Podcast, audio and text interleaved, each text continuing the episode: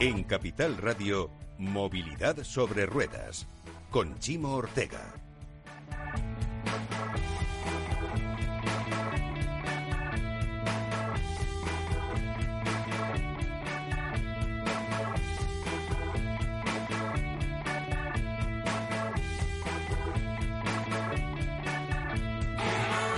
Hola, buenas tardes, bienvenidos a este Sobre Ruedas, este Sobre Ruedas del 1 de febrero, hasta el último momento. Nos han tenido las matriculaciones en vilo. Saben ustedes que suelen salir a mitad de la mañana, pues el cierre de enero es de este primer mes se ha producido tan solo hace unos instantes.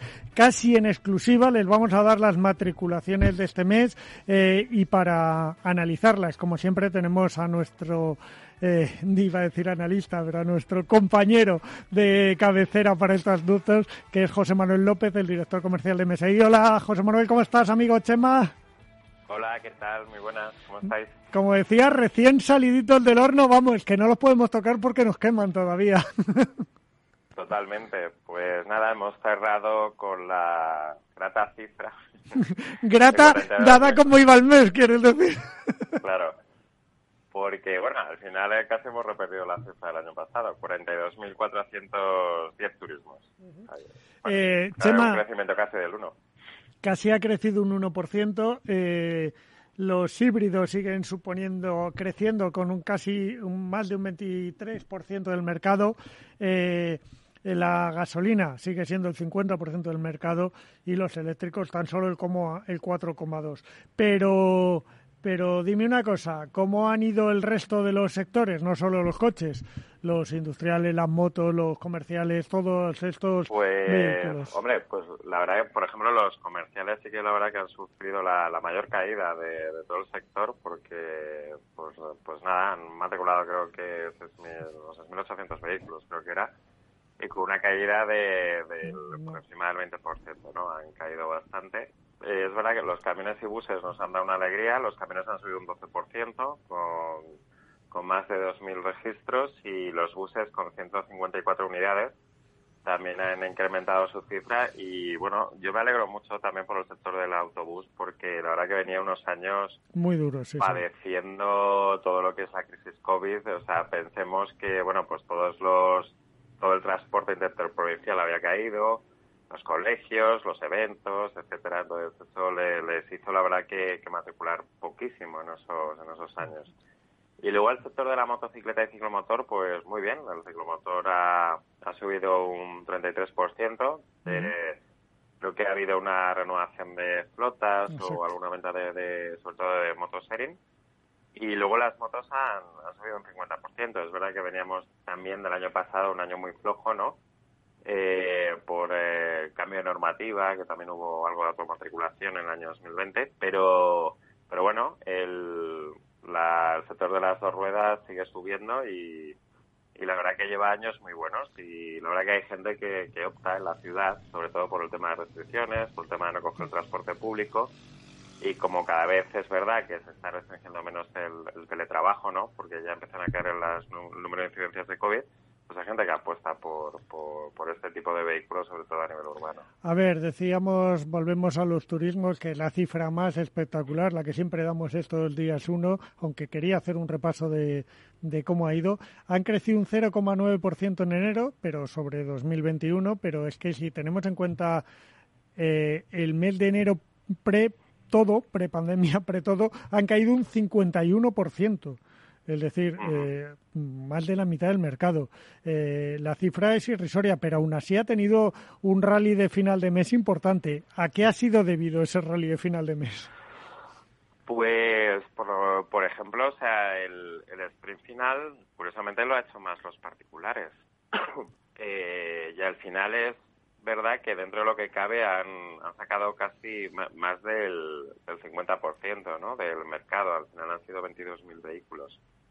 Las empresas han caído un poco, eh, han matriculado 18.700. La clave ha estado en el alquilador, porque el alquilador yo creo que esperábamos todos unos 12.000 vehículos y han sido 1.600.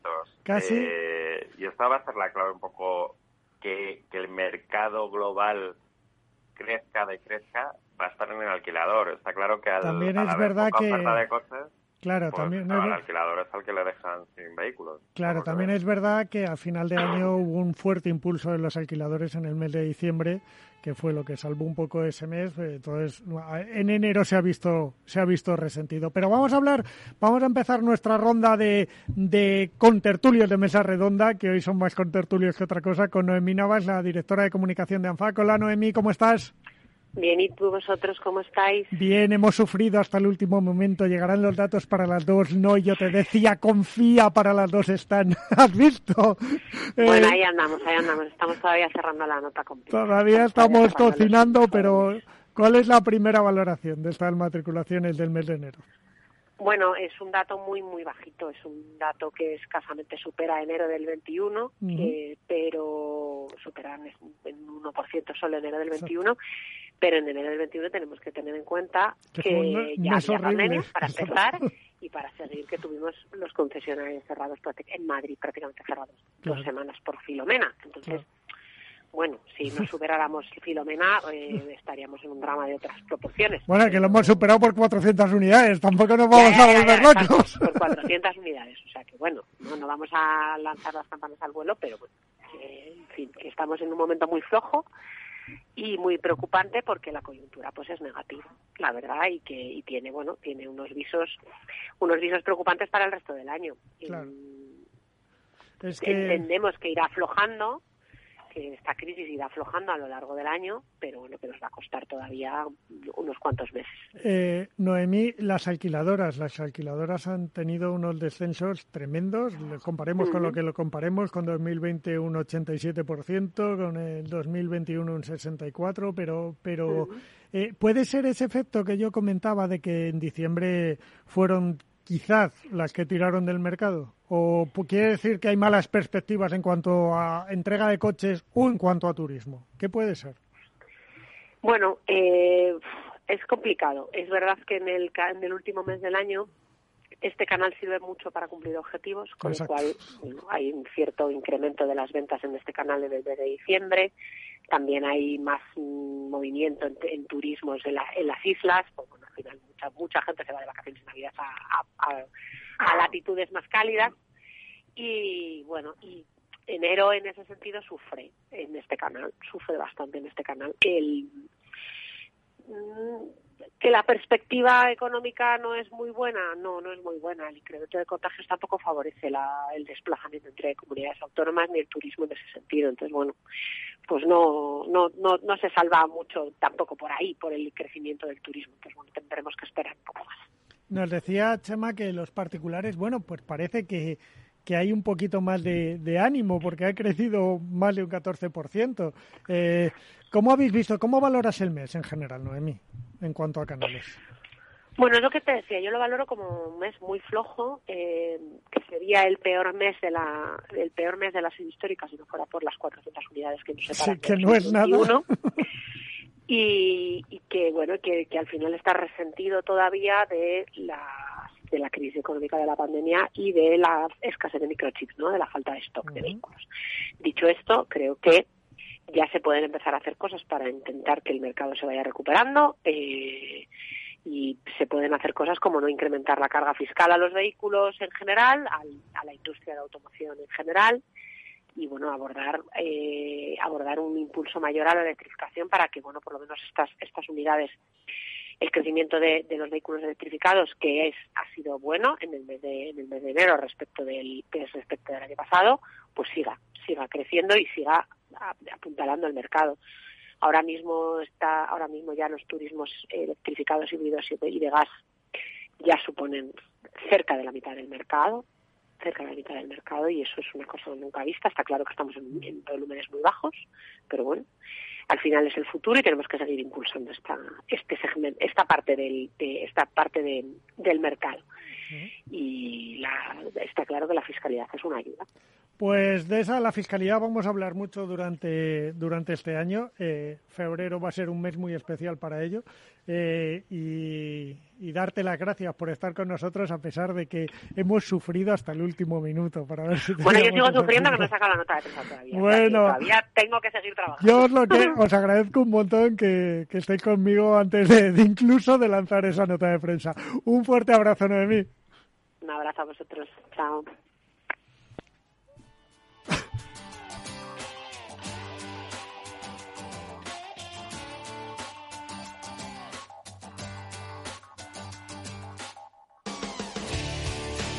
Chema, ¿qué te ha parecido la, lo que nos ha contado Noemí? ¿Cómo lo valoras? ayudas, ya estamos pidiendo ayudas. El primer mes del año lo cerramos con eso y ahora seguimos insistiendo. ¿Sin ayudas no vamos a levantar el mercado?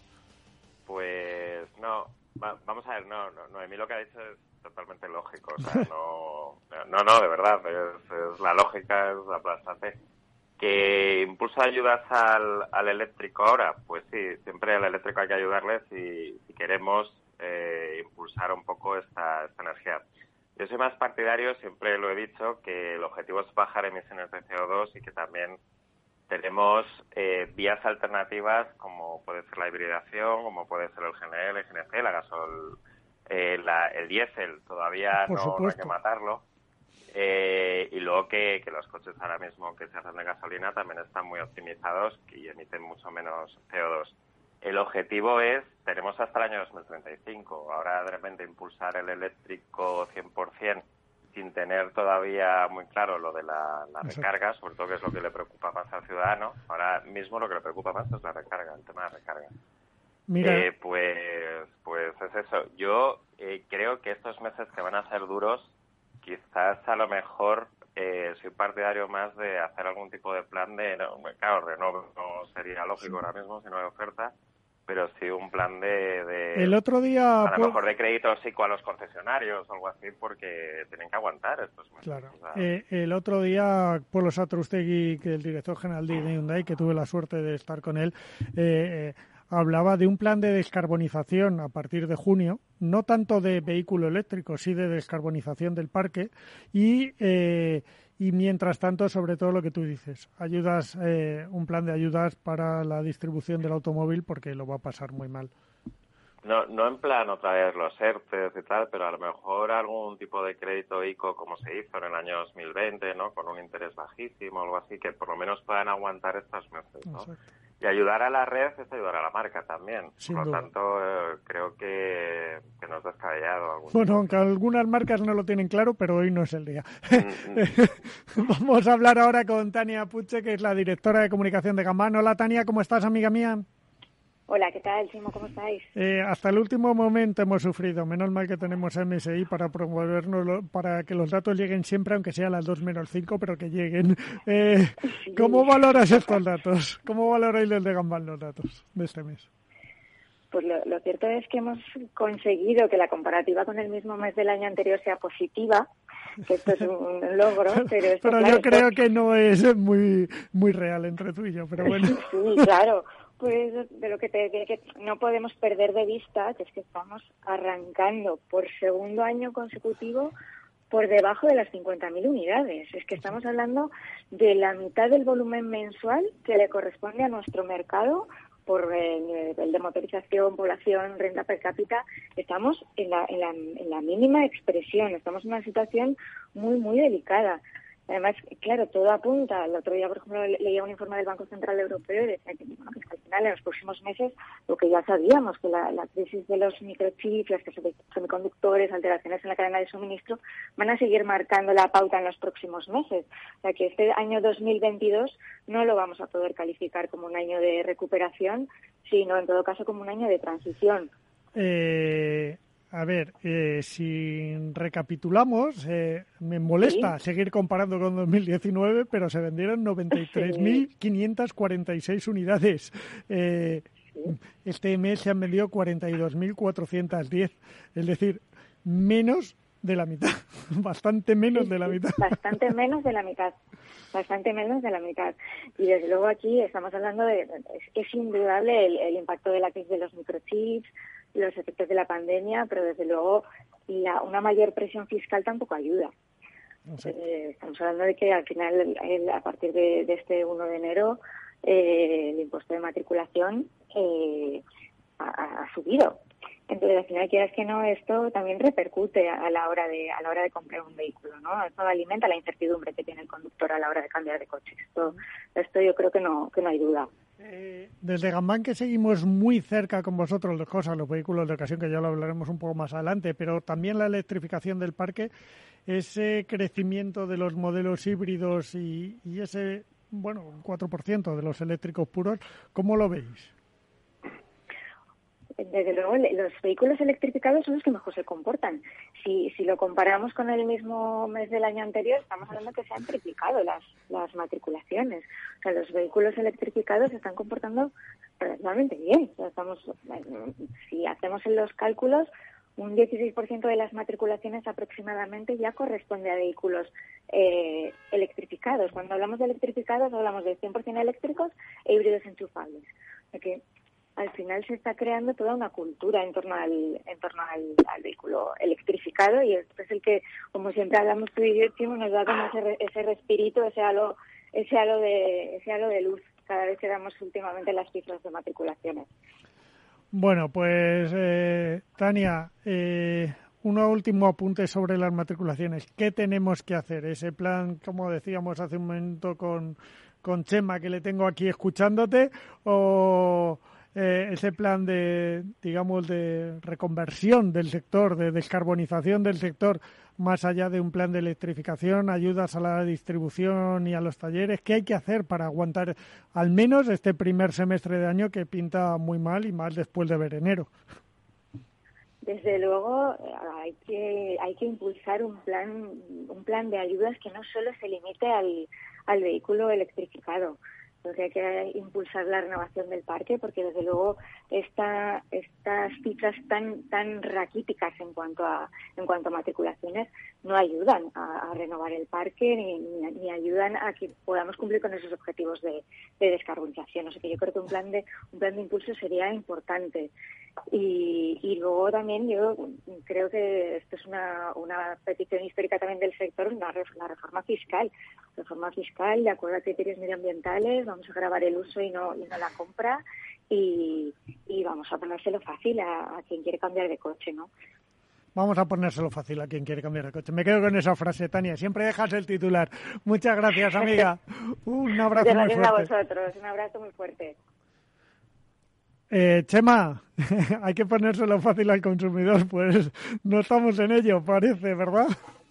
Eh, no, y si quieres otro titular, el otro día hablando con nuestro amigo Marcel Blanes, sí, claro, eh, me dijo que, o sea, tú fíjate la, la vorágine que ha sido también la, el intentar abastecer de stock de VO, el particular antes recibía más o menos de media una llamada al mes de un profesional que le quiere comprar el coche, que está anunciando. La media hora es de siete llamadas al mes. Siete llamadas al mes. Sí, Qué fuerte. Pues a cada particular que está ofertando su vehículo de ocasión eh, en la página web. Por lo tanto, eh, fijaros la, la, locura que se ha desatado también el intentar estocar eh, vehículos de ocasión también para, para poder venderlos.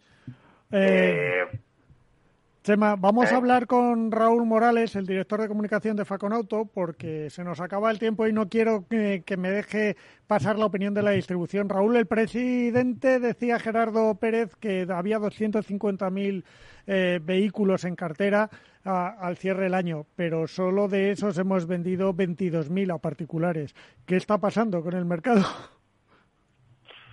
Bueno, mm, realmente nuestra nuestra lectura es que la crisis de los microchips pues no ha acabado eh, y sigue habiendo esa falta de stock en los concesionarios y, y también sigue impactando el resto de situaciones que, que estábamos mencionando ya el año pasado también. Eh, desde luego sí que notamos que la gente mira mucho su economía doméstica y se piensa mucho el cambiar de, el cambiar de coche y las otras cosas que estaban flotando eh, alrededor, lógicamente, es esa crisis eh, vinculada a, a la pandemia y esa otra crisis, entre comillas, de qué coche me compro, ¿vale? Eh, al final son eh, esas cuatro situaciones las que están impactando en, el, mercado de el mercado de particulares pero si tengo que hablar de una más importante que las otras es sin duda esa falta de stock. Cuando hay, hay coches en los concesionarios los concesionarios hacen su trabajo y venden esos coches. Raúl, ¿cómo va, cómo va a soportar la red esto? Porque estamos hablando de... yo no decía antes que no quería seguir comparando al 2019, pero estamos con descensos del 60% respecto a ese año. Eh, ¿Cómo lo vamos a hacer? Pues bueno, eh, tiene una ventaja el concesionario y es que, eh, lógicamente, si no tiene coches que, comprar, eh, su tesorería no está sufriendo, con lo cual... ¿No tiene stock que financiar? No tiene esto que financiar, pero claro, eso es un espejismo y de alguna forma es una burbuja. Después van a tener que comprar vehículos para salir adelante y para para poder mantener sus negocios y, sus negocios se mantienen básicamente eh, vendiendo coches. Si no venden coches, pues eh, difícilmente. Eh, no nos cansamos de decir, no nos cansamos de decir que son empresas muy fuertes y con con, con, músculo y con muchísima experiencia, pero claro, con un mercado, como tú dices, que se ha reducido a la mitad con respecto al año 2019, pues en sus estructuras, eh, lógicamente, eh, están pensadas para vender un millón doscientos mil coches, no para vender lo que se está vendiendo ahora mismo, que es, como digo, a día de hoy la mitad de lo que se vende en el año 2019. El primer trimestre va a ser muy complicado y tenemos que esperar a partir de ahí eh, y los concesionarios lo tienen asumido, eh, aguantar ese primer trimestre pues para poco a poco ir recuperando una mínima normalidad. Eh, con esto nos vamos a quedar, Raúl. Muchas gracias por este rápido análisis necesario, por otra parte, porque siempre hay que acordarse la distribución. Chema, el cierre, ¿se va a hacer algo o no? Te quedan 20 segundos. ¿Para final de año? Sí, no, para vamos a ver si llegamos a los 900.000 vehículos. A ver si llegamos. Otro año pésimo, por Dios. Qué, qué, mal acabamos, Chema. Bueno, un abrazo fuerte a los dos. Muchas un abrazo gracias. fuerte. Gracias.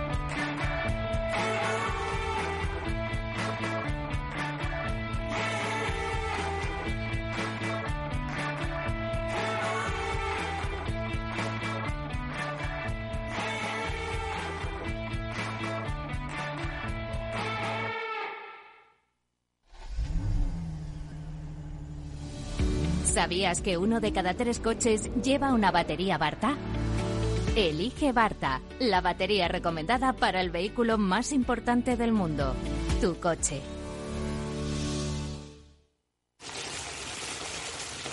Paella. Fuego. Cocina nueva. Es muy simple asegurarse con el Betia. Simple, claro, el Betia. En colaboración con Dabda Motor Digital te ofrecemos la sección Concesionario Digital, un cambio de época en el momento más disruptivo del automóvil y su modelo de comercialización.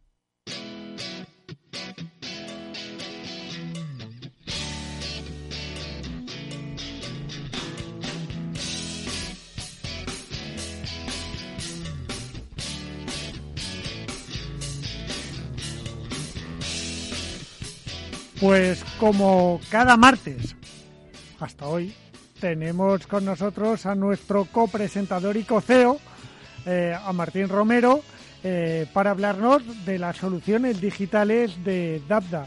Eh, saben ustedes que DAPDA, se lo hemos contado durante este año, se ha unido a Motorca y que, bueno, pues esto hace que tengamos que hacer un pequeño parón en nuestra en nuestra colaboración hasta que las cosas encajen para, para poder seguir trabajando juntos.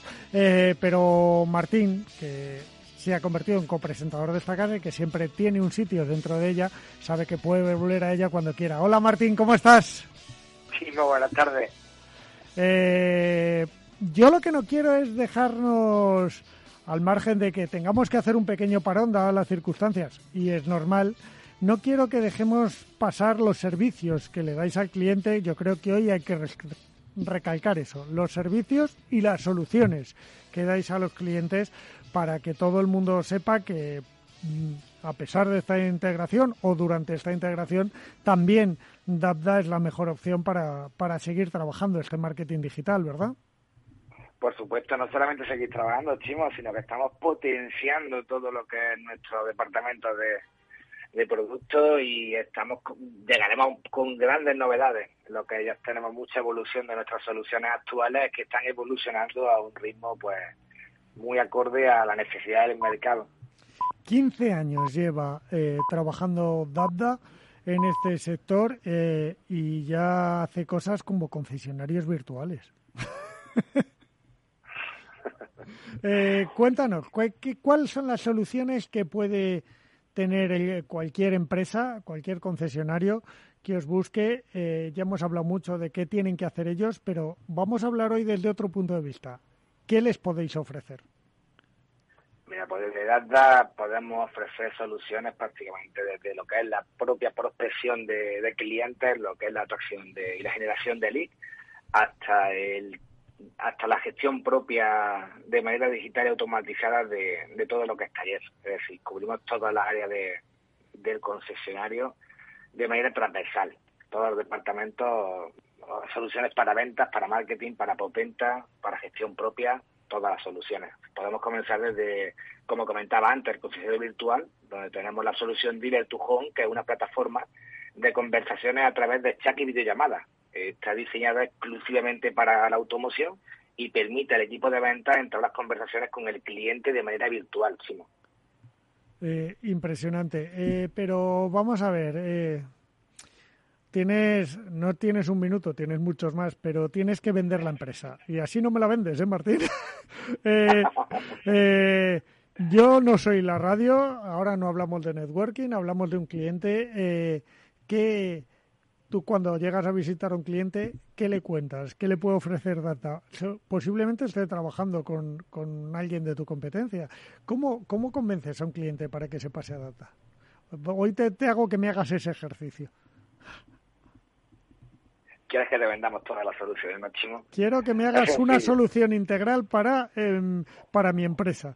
O sea, mira, estoy harto de trabajar con empresas que, con muchas empresas que cada una me ofrece un cachito y que luego la coordinación entre ellas es complicada y la integración también en, en mis redes, en mi web. Eh, es complicado integrar todo eso. Entonces, me viene a ver un tal Martín Romero, del que yo he oído hablar mucho, porque lleva unos cuantos años, y con una empresa consolidada como el DATDA, y, y, qué me puede ofrecer para solucionar ese problema que muchas empresas ya han invertido en soluciones digitales, pero tienen ese problema. ¿Qué me puedes ofrecer y qué me vas a contar o cómo me lo vas a contar? Mira, Chimo, en Data, cualquier, a cualquier empresa sector de la automoción podemos ofrecerle directamente desde, desde el propio posicionamiento de lo que es en Internet, desde esa generación de campañas publicitarias para branding y para la, captación y prospección de, potenciales clientes, tanto para venta como para taller, es decir, le generamos las campañas, le generamos los clientes, los, los leads los potenciales clientes, tenemos soluciones para que puedan gestionar en tiempo real. Esos clientes, esos leads que le entran desde cualquier canal, ya sea un portal vertical de anuncios, ya sea en su sitio web, sea en campaña a través de una landing, todo centralizado a través de nuestro gestor de lead, de leading, en el cual le permite en tiempo real a cualquier equipo de venta atender esa petición de, de esa persona que se encuentra en casa o en el trabajo y tiene interés por un vehículo concreto eh, ese lead cuando entra y cuando se le puede se le puede responder de la manera lo antes posible del propio dispositivo móvil, puesto que el leading te genera notificación en push, igual si fuera un WhatsApp, te llega la, notificación al equipo de ventas. Mira que no he hecho carrera de ti, ¿eh? En todo este año no he conseguido que traduzcas. Lo que es el lead, ¿no? Lo que es el lead, el push, el... Ha soltado tres seguidas, Martín. La, la, notificación puede estar sencillo como lo que te llega cuando te llega la notificación de un WhatsApp a tu teléfono. Sí, la tengo claro, pero todo el año diciendo traduce y no lo he conseguido. pues como te comentaba, Chimo, desde la propia respuesta en tiempo real a, a cualquier cliente interesado por un, por un vehículo pues lo gestiona en tiempo real y lo seguimiento automatizado. Así, el vendedor tiene ya que olvidarse una vez que ha hablado con el cliente, se pone una siguiente cita para una rellamada o para una para un test y automáticamente el sistema le alerta el día, en la fecha y hora que, haya estipulado lo que es el vendedor. De la misma manera también trabajamos, por supuesto, lo que es el CRM, como bien sabes, lo que es Autonet, que es de donde nace Data. Es decir, toda la gestión de clientes, gestión de presupuestos, gestión de, de todo lo que es el equipo de venta, también centralizado en un propio CRM, como es Autonet.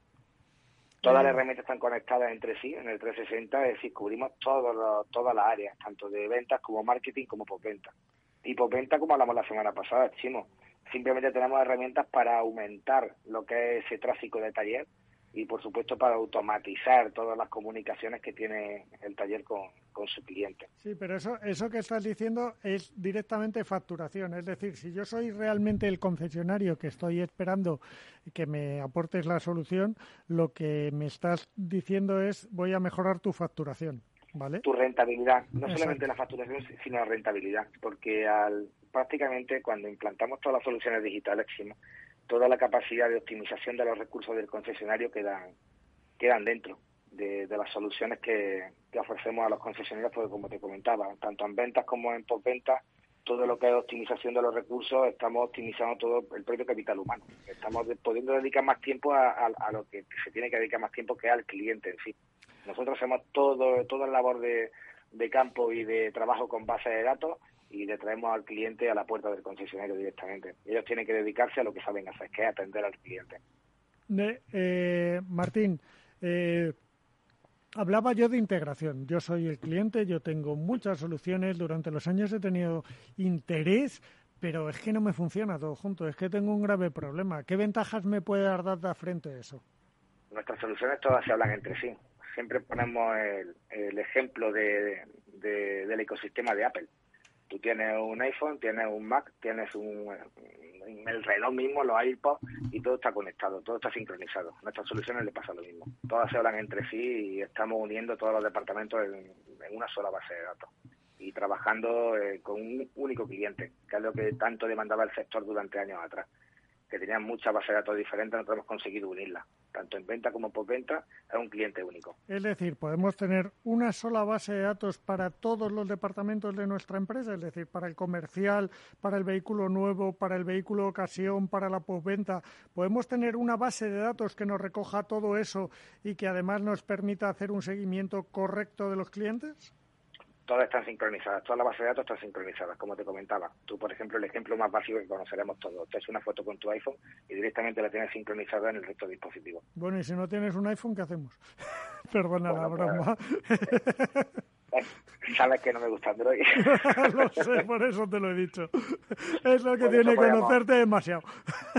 y prácticamente, pero por pero claro, es la, la visión o la perspectiva que se tenga, pero trabajamos con el mismo ecosistema y por supuesto con la mayor calidad posible. Por eso hemos sido líderes y continuamos siendo líderes del mercado, pues por la calidad del sistema y de la integración propia de todas las soluciones. Cubrimos todo, el 360 completo lo cubrimos. Vale. concesionario. Lo que me estás contando está muy bien, ¿vale? Yo soy, recuerda que hoy soy tu cliente, ¿vale? Y me lo estás contando muy bien y, y, digo, bueno, pues me va a facilitar mucho la vida, me viene muy bien, pero claro, se me genera un problema que es todas las cosas buenas son caras. Eh, va a ser muy caro porque, claro, yo tenía otros proveedores que ya les he pagado.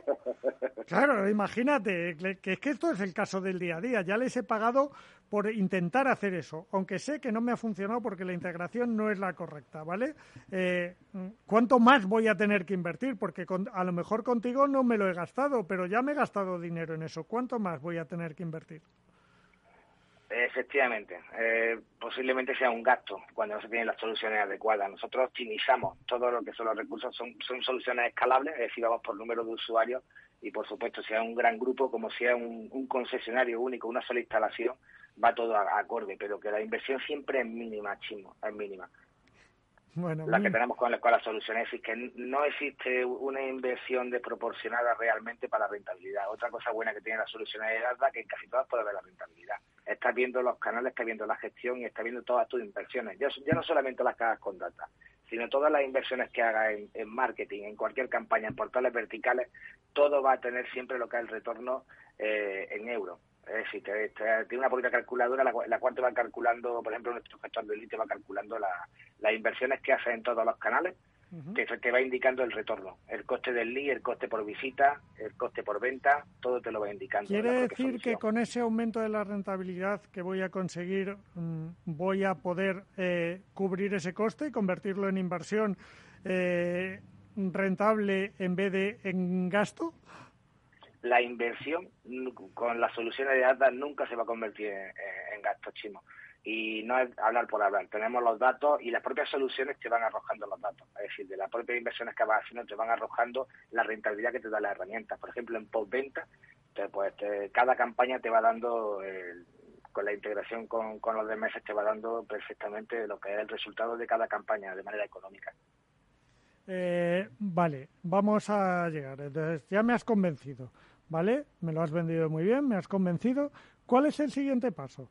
Quiero decir, ¿ahora qué tengo que hacer? ¿Qué, qué tiene que hacer Dada y yo, juntos, como socios ya, eh, en mi empresa, para que todo eso que en lo que fíjate llevamos años trabajando, porque hemos sido de los inteligentes, de los que sabíamos que esto venía, que teníamos que incluso gastar dinero, que, que teníamos que buscar una solución, pero que no la hemos encontrado, ¿Qué nos llega ahora? Después de llegar a este acuerdo con Dada, dice, venga, vamos a cambiar de proveedor, nos vamos a ir a Dada, creo que me va a funcionar muy bien, me has convencido, Martín, a partir de ahora, ¿qué hago?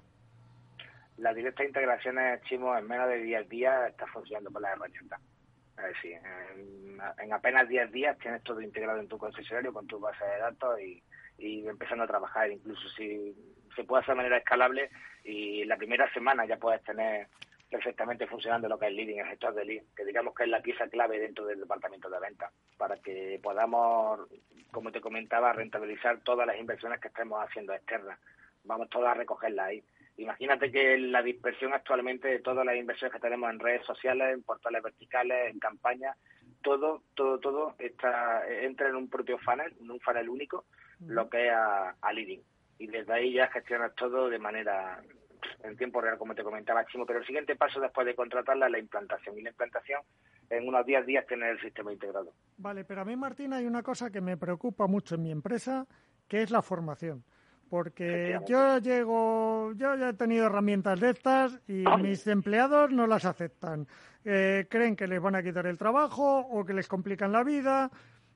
¿Cómo vamos a hacer esa implantación eh, paralelamente a una formación que me ayude a que sea bien recibida por mi gente? La formación siempre la, venimos dando eh, de todas las soluciones, pero no una formación inicial. En Data sí somos conscientes del hándicap que supone lo que es la barrera del factor humano, porque la tecnología, como siempre digo, está democratizada y no tiene barrera, no tiene límite la tecnología a la hora de desarrollar y a la hora de implantar. El mayor problema siempre lo se tiene y se tendrá con la tecnología, no solamente la automoción, en todo, en cualquier sector en el que exista un cambio profundo para digitalizar los procesos, siempre la barrera va a estar en el factor humano. ¿Cómo somos capaces, cómo hemos sido capaces con la experiencia ya de 15 años de poder, digamos, salvar este, este hándicap y convertirlo en, en, un pro, en algo positivo, es que nosotros semanalmente siempre tenemos lo que es formaciones de nuestras soluciones. No damos una formación inicial y te damos una, una tecnología para que tú hagas lo que quieras con ella, si la usa o no la usa. Estamos muy pendientes siempre de los equipos con una formación permanente y luego un contacto directo, lo que es con nuestros compañeros de soporte y atención al cliente, que pues prácticamente los tienen a golpe de chat, a golpe de teléfono, a golpe de email, un contacto permanente con todos los, con todos los que ya son clientes de ATRA. Y para terminar, Martín, eh, ¿en cuánto voy a encontrar rentabilidad en estas soluciones? ¿Cuánto tiempo voy a tener que esperar? La rentabilidad, como antes te comentaba, Chimo, eh, en cuanto se empieza a funcionar con la herramienta, prácticamente los primeros 30 días ya está viendo resultados. Porque otra cosa que tiene, aparte de ver los propios resultados de la herramienta, estás controlando unos resultados como son los económicos de todas las inversiones paralelas que estás haciendo para generar lead, para hacer esa prospección en todos los canales.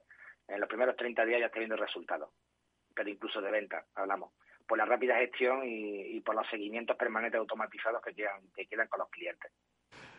Eh, Martín, eh, vamos a dejarnos ya, ni soy yo el, el cliente de Dada, ni, ni tú un vendedor, precisamente eres el coceo de la compañía, aunque lo hagas muy bien, pero, pero yo quiero aprovechar este último minuto que nos queda para, para darte las gracias, darte las gracias por lo que hemos aprendido este año, por todos esos palabras que en el fondo hemos aprendido lo que son, aunque, aunque yo te diga siempre que no lo digas, y porque sabemos que hay luz más allá del final del túnel, más allá de ese descenso de matriculaciones del 60% que ha tenido enero. Eh, hay luz al final del túnel para todas estas mm, pequeñas, medianas, incluso grandes empresas que se dedican a la distribución del automóvil porque hay otro mundo después del que conocemos y, es mejor ir de la mano de profesionales como los de Data. Así que muchas gracias por compartirlo con Capital Radio. Sabes que te esperamos para que volváis cuanto antes a este espacio y que vaya muy bien la integración de, las dos compañías. Eso es lo que esperamos de Motorca y de Data un abrazo grandísimo a todo el equipo y como bien has dicho, en breve volveremos con un nuevo espacio, con nuevas soluciones y por supuesto con mucha ganas de ver siempre todo en positivo, como hecho, hemos hecho todo el año, Chimo. Hay que ver las oportunidades que está allí en el mercado de oportunidades y por supuesto vamos a abrir una puerta enorme desde Dazda Motorcar para que los compañeros del sector pues puedan rentabilizar al máximo su día a día. Pues con eso nos quedamos. Eh, Martín, un placer, como siempre, amigo mío. Sí, un abrazo grande a todo el equipo.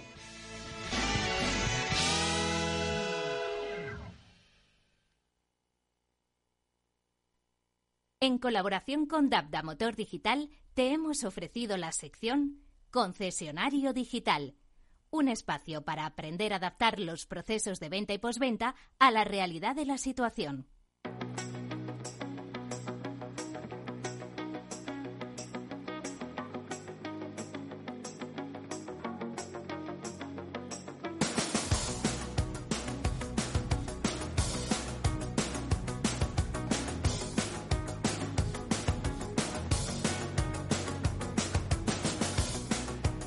Hoy vamos a hablar de energía porque, como saben, mañana, después de este sobre ruedas, estará el programa la energía con Laura Blanco. Pero hoy tenemos a Laura Eras, con la que hemos seleccionado unas noticias para hablar un poco de lo que está pasando en el mundo de la energía y abrirles boca para mañana. Eh, me llamo mucho Laura, buenos días, ¿cómo buenos estás? Buenos días, Chimo, muy buenas tardes. Buenas tardes, buenos días, es lo bueno que tienes ahora, que se dicen las dos cosas. eh, me llamado mucho un informe que hay eh, de que un tercio de la electricidad en España durante 2021 eh, ya fue eólica y solar. Así es, en los dos últimos años estas dos fuentes han contribuido a bajar ocho puntos porcentuales la cuota de los combustibles fósiles en el mix eléctrico español. Como resultado, España logró mm, la mayor reducción de carbón y gas fósil de la Unión Europea. Sin embargo, sigue dependiendo del gas fósil para generar el 25% de su electricidad en 2021, lo que expuso al país a un aumento del precio eh, de este hasta seis veces más a lo largo del año pasado. Sin embargo, nos han puesto como ejemplo para reducir rápidamente y deshacerse rápidamente de esos combustibles fósiles, porque ¿por qué puede ser España un motor clave de las energías eólicas en la UE? Las energías eólica y solar proporcionaron un tercio de la electricidad de España en 2021 y más de un cuarto de los Países Bajos y Grecia. Estos tres países han producido de forma conjunta más de la mitad del crecimiento total de la energía eólica y solar en la Unión Europea desde 2019, a pesar de representar solo el 16% de la demanda eléctrica. Eh, esto ha sido destacable porque desde 2019 casi hemos duplicado nuestra tasa de producción de energía solar y tenemos previsto que para 2030 eh, casi sea el 30% frente al 10% actual en el conjunto general. España y los Países Bajos casi representan solas el mitad de la, mitad de la energía eléctrica producida por energía solar en 2019. Eh, pero también esto ha ayudado a que se logre eh, la mayor reducción de combustibles fósiles en la Unión Europea. Así es, como resultado de la crisis del gas, en 2021 este tipo de energía cayó un 8% en toda Europa, pasando de producir el 20% de la electricidad de la Unión Europea en 2019 al 18%. Las mayores caídas de gas fósil desde 2019 se observaron en Países Bajos y España, los dos países con mayor desarrollo en esto que hablamos en la generación de energías renovables. Eh, y fíjate, eh, hablando de distintas fuentes de energía, el carbón aportó ya menos del 3% en cuanto a la electricidad global de la electricidad total en España. Así es. Además, fue uno de los países europeos que evitó un repunte de la energía de carbón en 2021 en comparación con el año 2020. La producción de energía del carbón se ha reducido casi a la mitad desde 2019 en España, tras el cierre de 6,5 gigavatios de capacidad de carbón, casi la mitad del parque en los últimos dos años. El Gobierno eh, pretende eh, movilizar en otro ámbito de cosas unos 24.667 millones de euros a través de concursos, convocatorias y licitaciones ligados a esos famosos fondos europeos, a esos Next Generation, eh, de los que 2.600 corresponderán a energías renovables. Eh, ¿Qué va a pasar con las empresas? Bueno, pues de este total, las empresas, incluyendo las pymes, que como sabemos eh, forman una gran parte del, tejido productivo español, van a ser eh, beneficiarias de más de 16.500 millones de euros, por lo que suponen el grueso a quienes van dirigidas estas convocatorias, según destacan eh, desde el Ejecutivo. También los ayuntamientos serán actores clave en esta primera mitad del año, ya que serán destinatarios de más de 6.000 millones de euros. Eh, ¿Y cuándo llegarán a las empresas? Eh, bueno, pues el Gobierno irá actualizando información sobre las diferentes convocatorias y la movilización de recursos llegará a lo largo del año, eh, confiando en que buena parte de este dinero llegue a la economía a final de año. 300 convocatorias han sido cerradas por 5.273 millones de euros.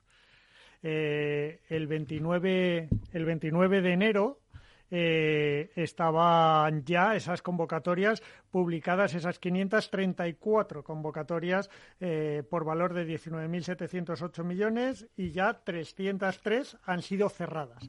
Cuéntanos un poco. Así es, del total de convocatorias publicadas hay 303 por importe de 5.273 millones que están cerradas y están adjudicadas o en fase de adjudicación, mientras que 187 siguen abiertas por valor de 7.734 millones de euros.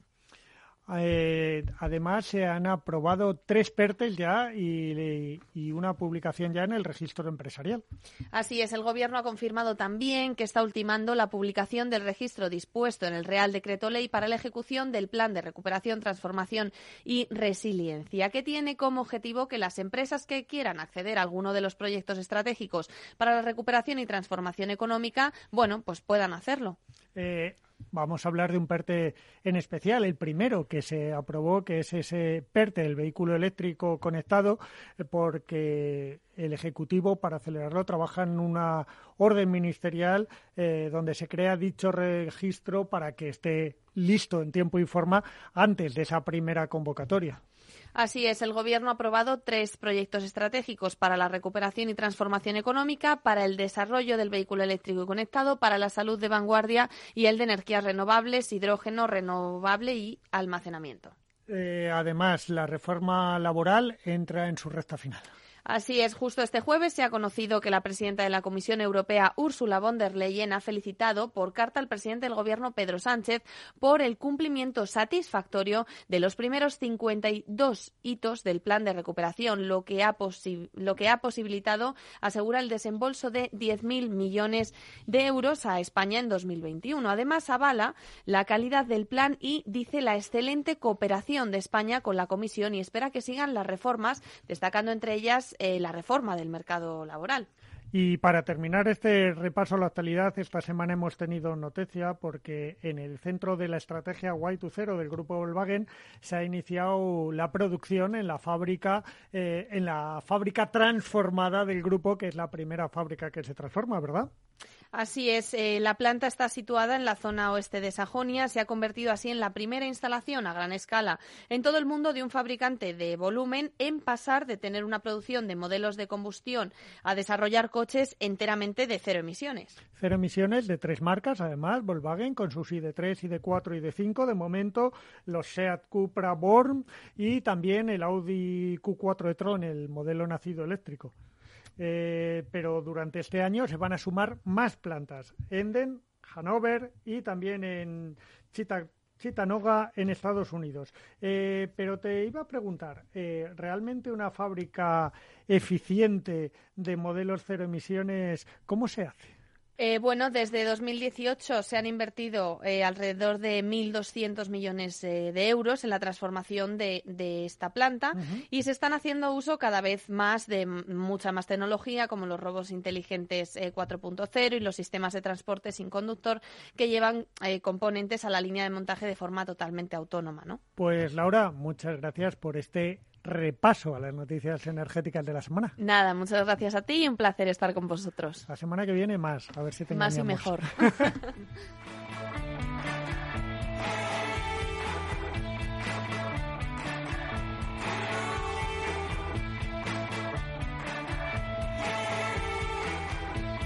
Y a todos ustedes muchas gracias. Les repito ese dato, un 0,9% han crecido las matriculaciones este mes. Un dato deplorable para el sector. Dar las gracias a todo el equipo de Capital Radio, especialmente a Miki Garay que ha estado a los mandos y a nuestro equipo técnico y a nuestro equipo de redacción, de producción, de publicidad, todos los que hacemos posible que esto llegue hasta todos ustedes, porque no solo una voz. Chimo Ortega se despide de ustedes hasta mañana a la misma hora, a las 2 de la tarde.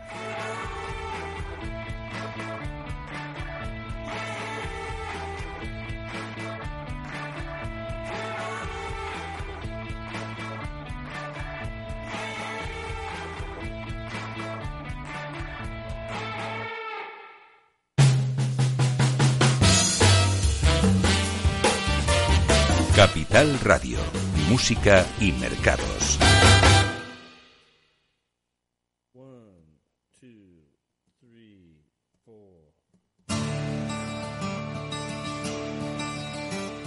The battle's been lost, the war is not won. An adult republic, a bitter refund. Business first, flat earthers licking their wounds.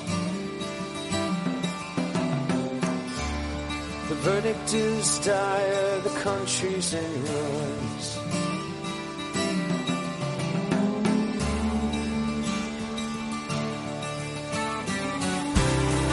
Providence bleeds, facing the sun. Where are we?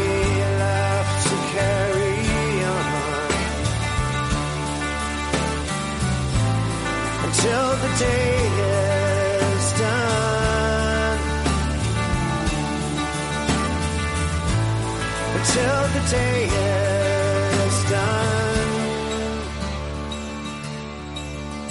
So we've written our stories to entertain. These notions of glory and bull market gain. Teleprompt flutters, the power surge brings. An easy speaking message falls into routine.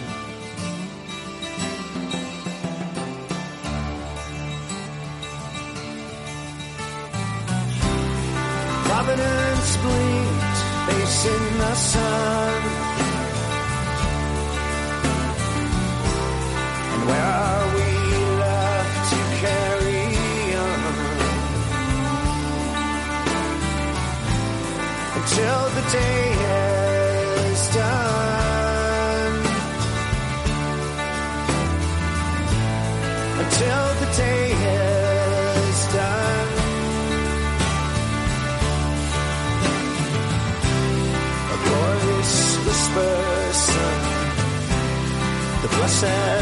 Comes. What have I done? What have I done? So tie your babies and your guns. Forgive us our trespasses, Father and Son.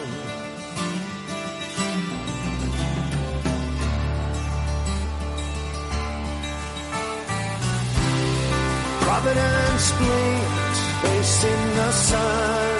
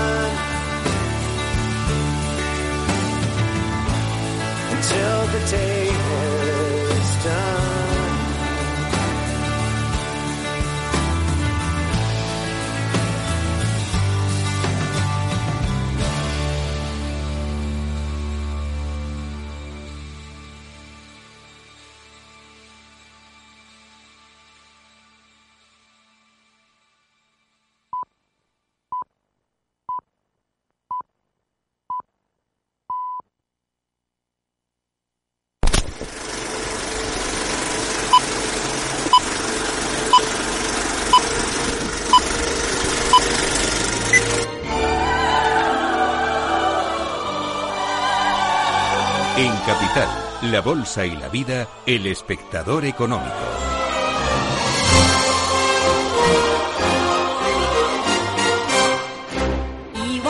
Una semana más tenemos la oportunidad de irnos, no sé si al cine o a la guerra, con Guillermo de Aro. ¿Qué tal está usted? Muy bien, Laura, preparado un día más. Al cine sé que ha ido muchas veces. ¿A la guerra? Espero no ir nunca. Pero, como dice el protagonista de nuestra próxima película, precisamente las guerras hay que verlas, pero no participar en ellas. ¿Entramos en sala? Vamos allá. En el mundo hay más de 550 millones de armas de fuego en circulación. Un arma de fuego por cada 12 personas que hay en el planeta. Y digo yo, ¿cómo se arman las otras 11?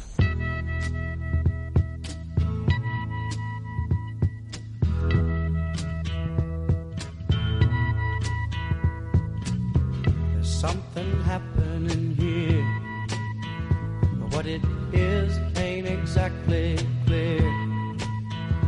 There's a man with a gun over there telling me I got to beware.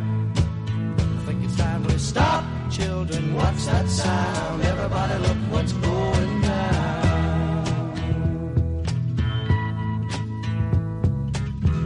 La primera vez que vendes un arma es como la primera vez que haces el amor. No tienes ni idea de lo que estás haciendo, pero es emocionante. Y lo quieras o no, todo va demasiado rápido. Bueno, pues está claro que hoy en el espectador económico vamos a hablar de armas, vamos a hablar de la guerra, Guillermo, con esta película El Señor de la Guerra.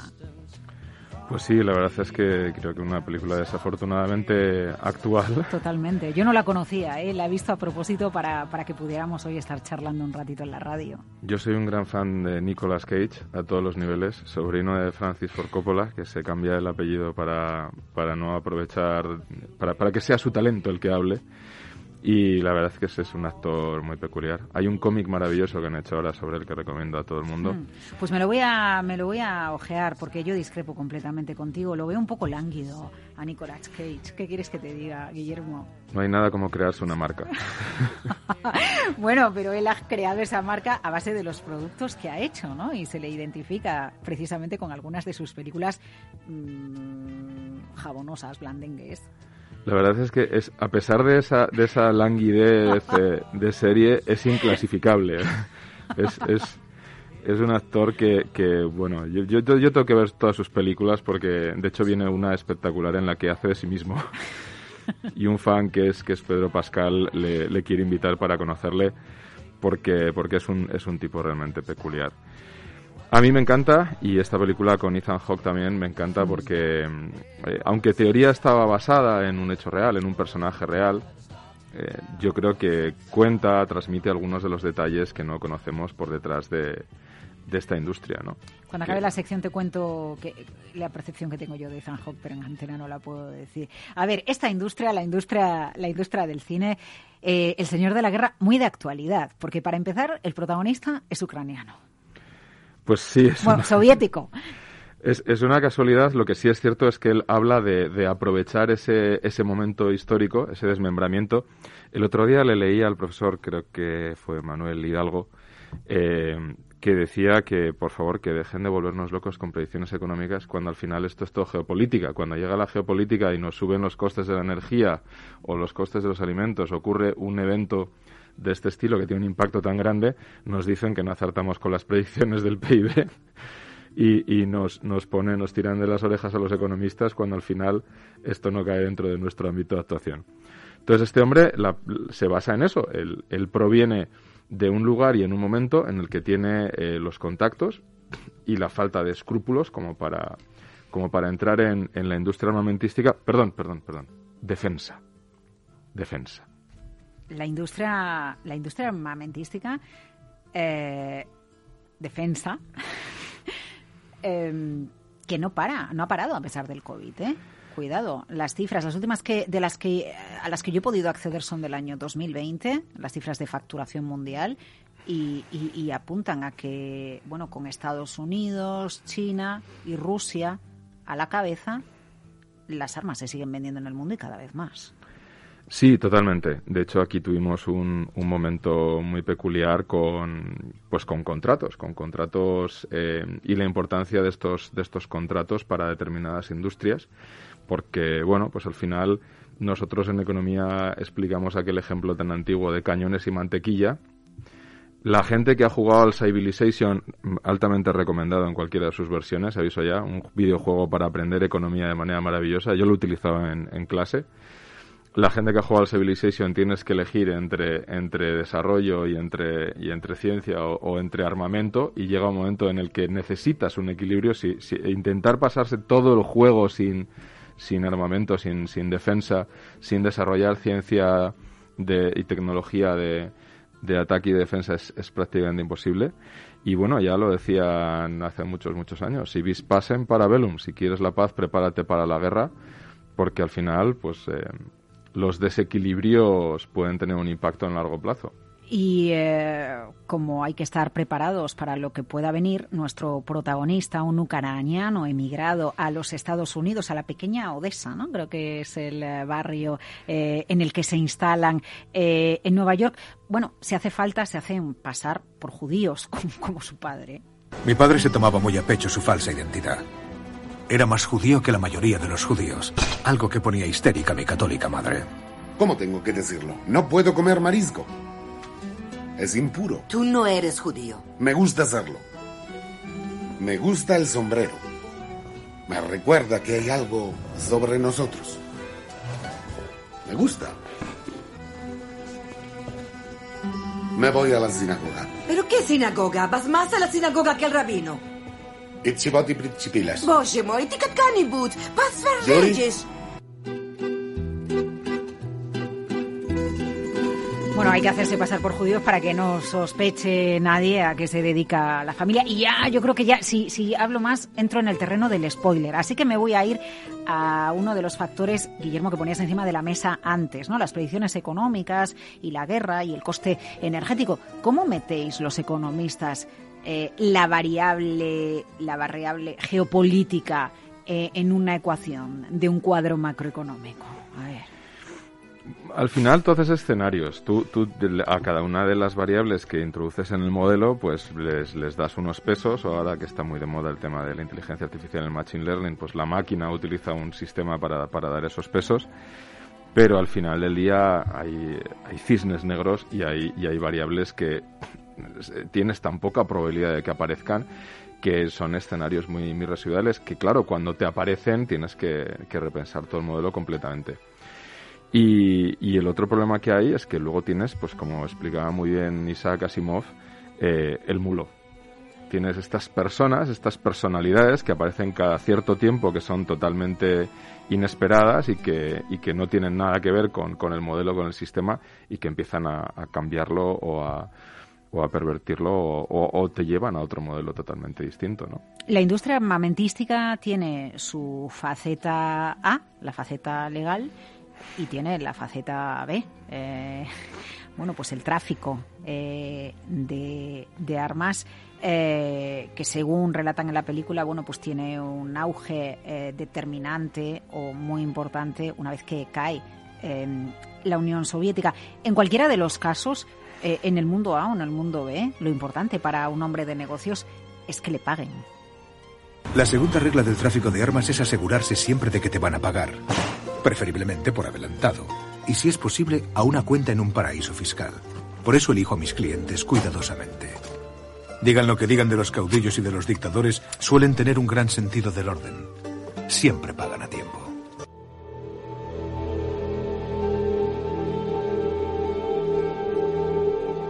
No sé si la industria de armas se paga 30, 60 o 90 días, Guillermo.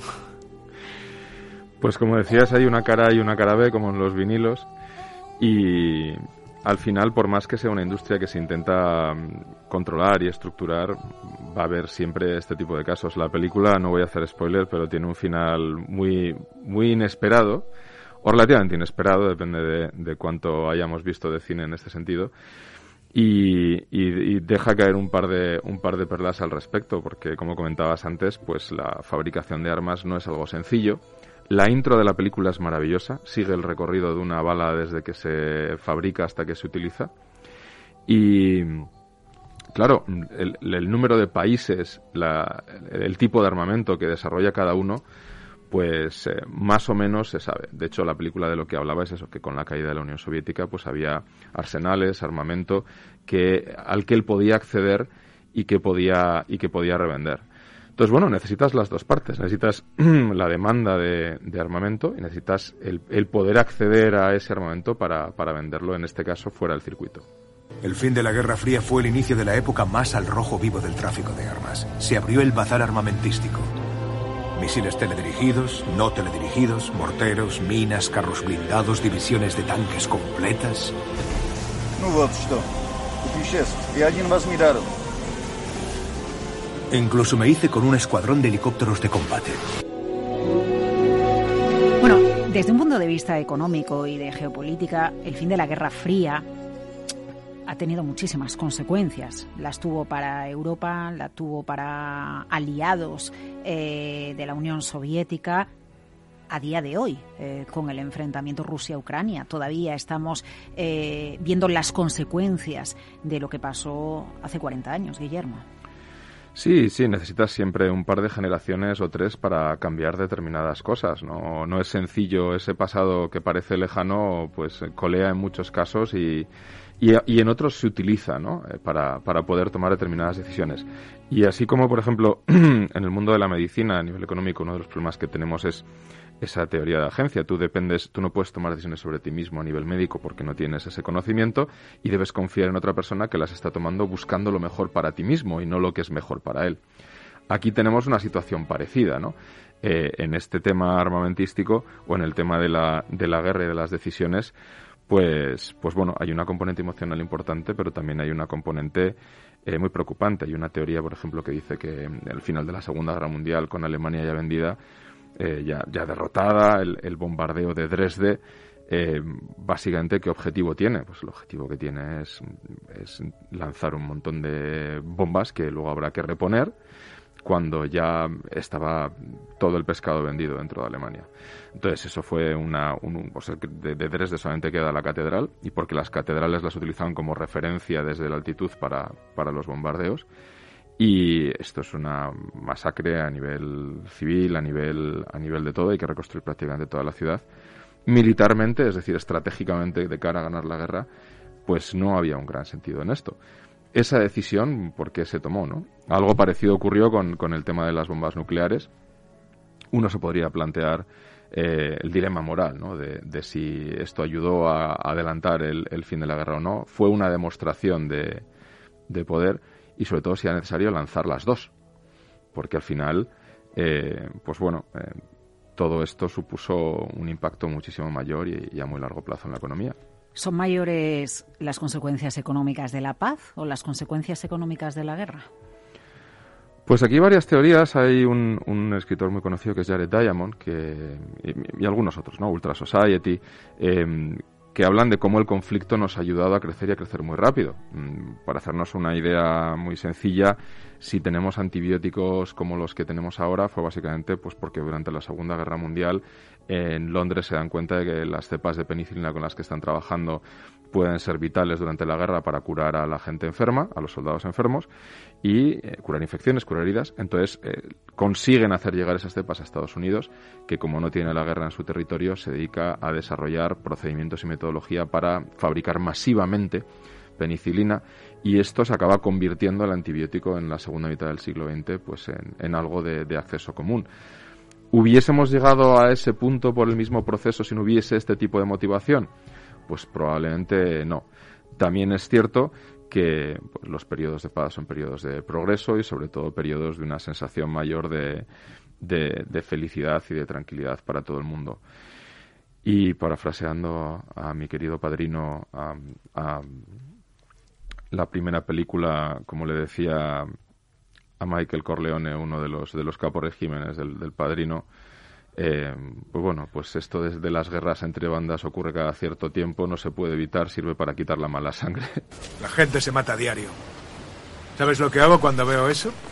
Me fijo en qué armas utilizan y me digo, ¿por qué no llevan las mías? ¿Vas a abrir una tienda de armas? En este país hay más que McDonald's. Incluso con todos los mafiosos que tenemos por aquí, hay muy poco margen. ¿Has calculado el margen? Claro. Olvídate de las guerras de por aquí. El dinero está en las guerras reales, entre los países.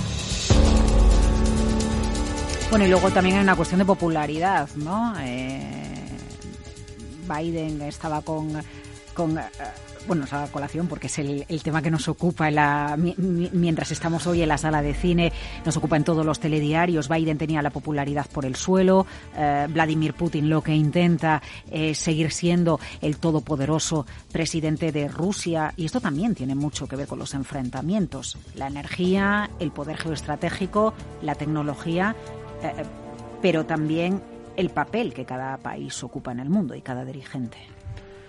Los momentos en los que ocurren las cosas eh, te ayudan también a entenderlas. Conocemos históricamente situaciones.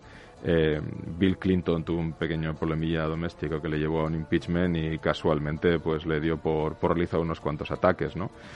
Eh, hay otros casos que son más complicados de, de entender o de entender cómo se, cómo se gestionaron o cómo se llevaron a cabo.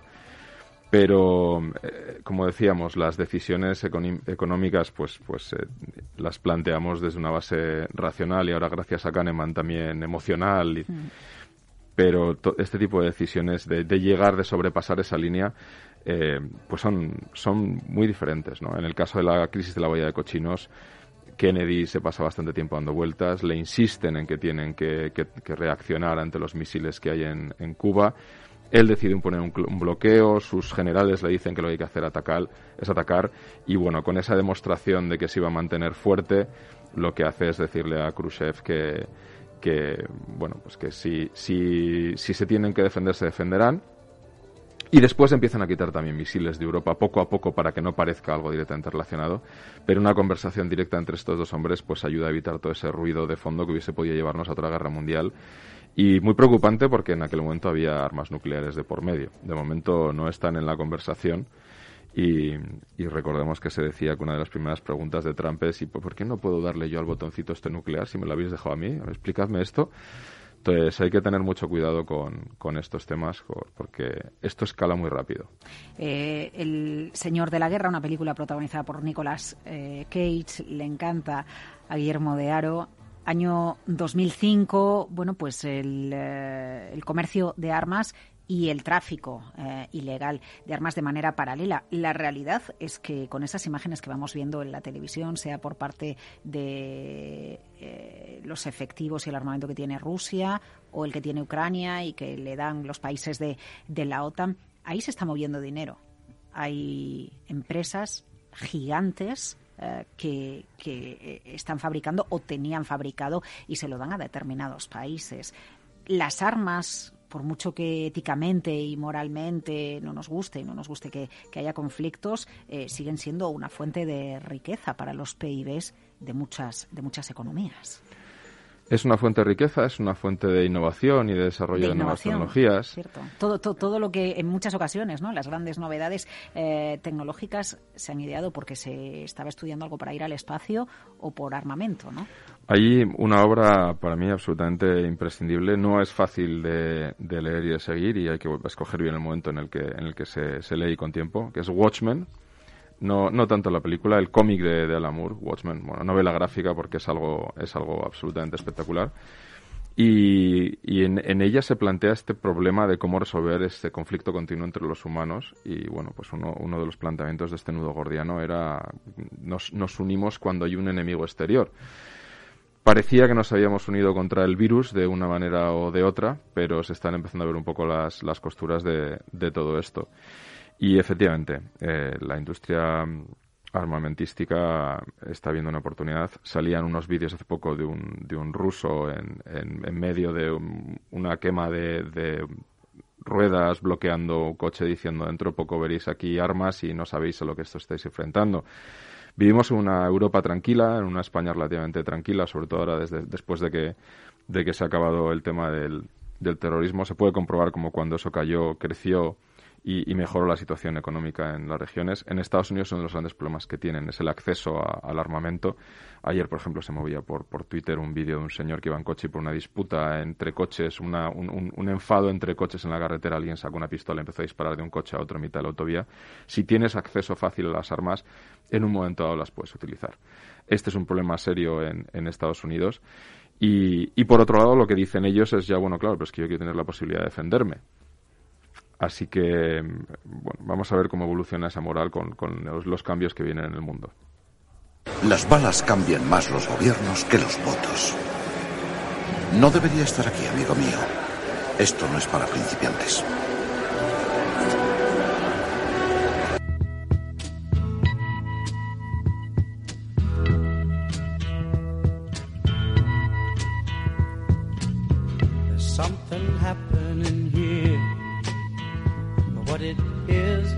Podemos hablar de guerra, sea entre países, sea guerras a pequeña escala, de armamento legal o de tráfico de armas, sin pensar eh, también en, en, los niños de la guerra, en los chavales de la guerra, que también están reflejados en esta película, El Señor de la Guerra, del año 2005. ¿Cómo vais a disparar si no tenéis balas? ¡Todo es gratis! ¡Armas! ¡Granadas!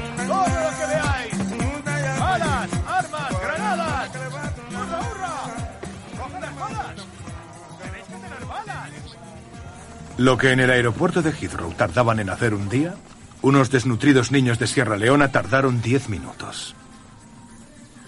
Cuando llegó el agente Valentine había menos armas que en un avión lleno de cuáqueros.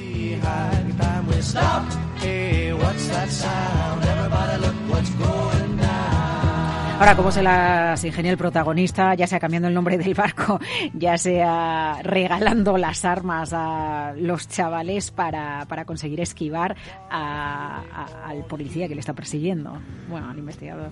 Al final, cuando tienes un conocimiento profundo y cierta experiencia en cómo se mueven todos esos mecanismos, puedes tomar este tipo de decisiones que te, que te salvan, ¿no? Yo aquí recomiendo encarecidamente como lectura importante, lectura obligada a quien le interese ese tema, a Paul Collier. Paul Collier tiene dos libros que se llama El Club de la Miseria y Guerra en el Club de la Miseria en donde explica pues lo que ocurre con todos estos estados fallidos del mundo, estos estados con dictadores, el impacto que tiene la ayuda internacional, porque muchas veces decimos pues deberíamos dejar de darles ayuda internacional, deberíamos dejar de darles apoyo porque hay mucha corrupción. Y... Él es catedrático de política pública. Efectivamente.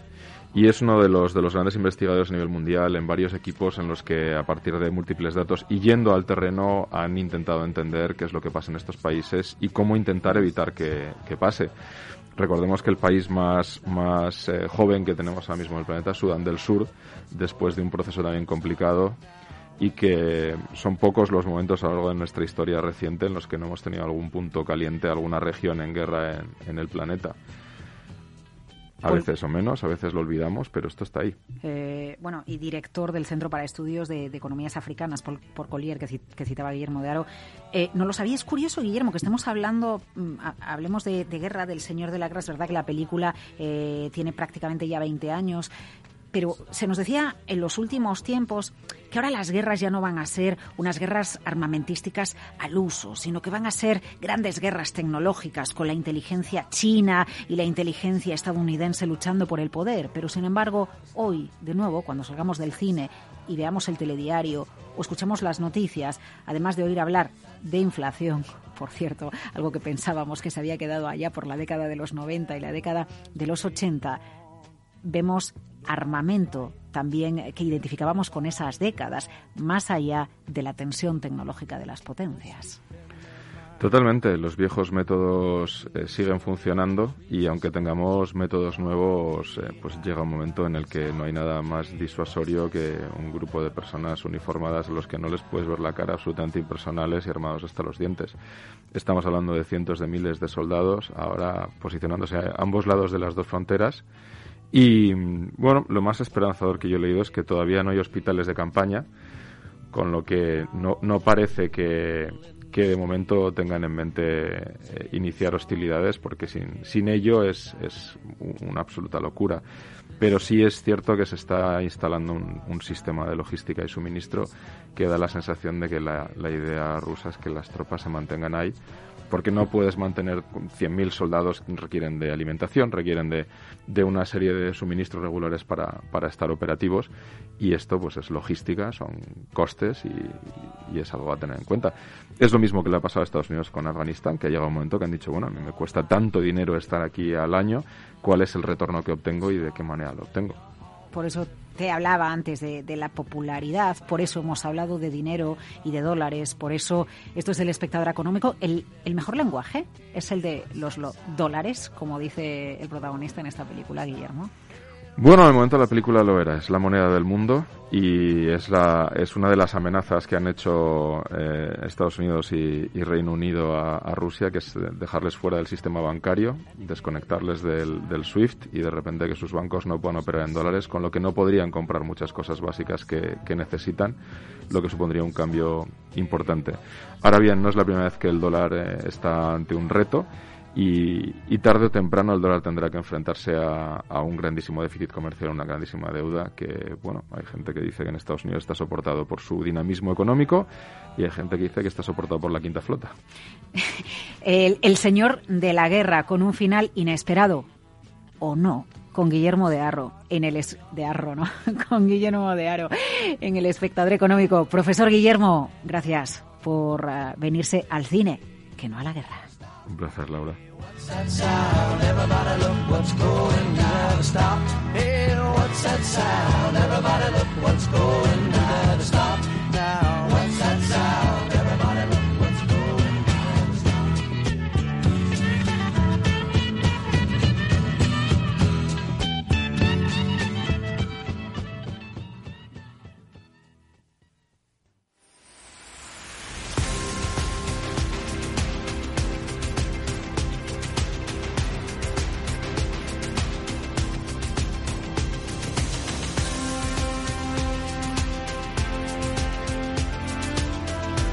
Cibercotizante con José Joaquín Flechoso.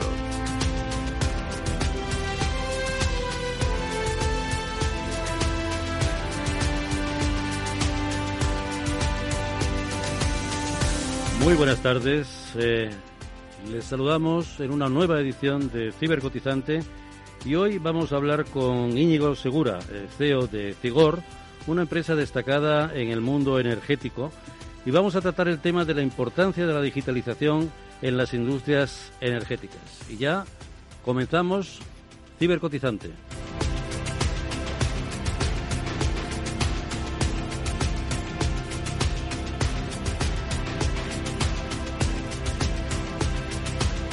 Buenas tardes, Íñigo.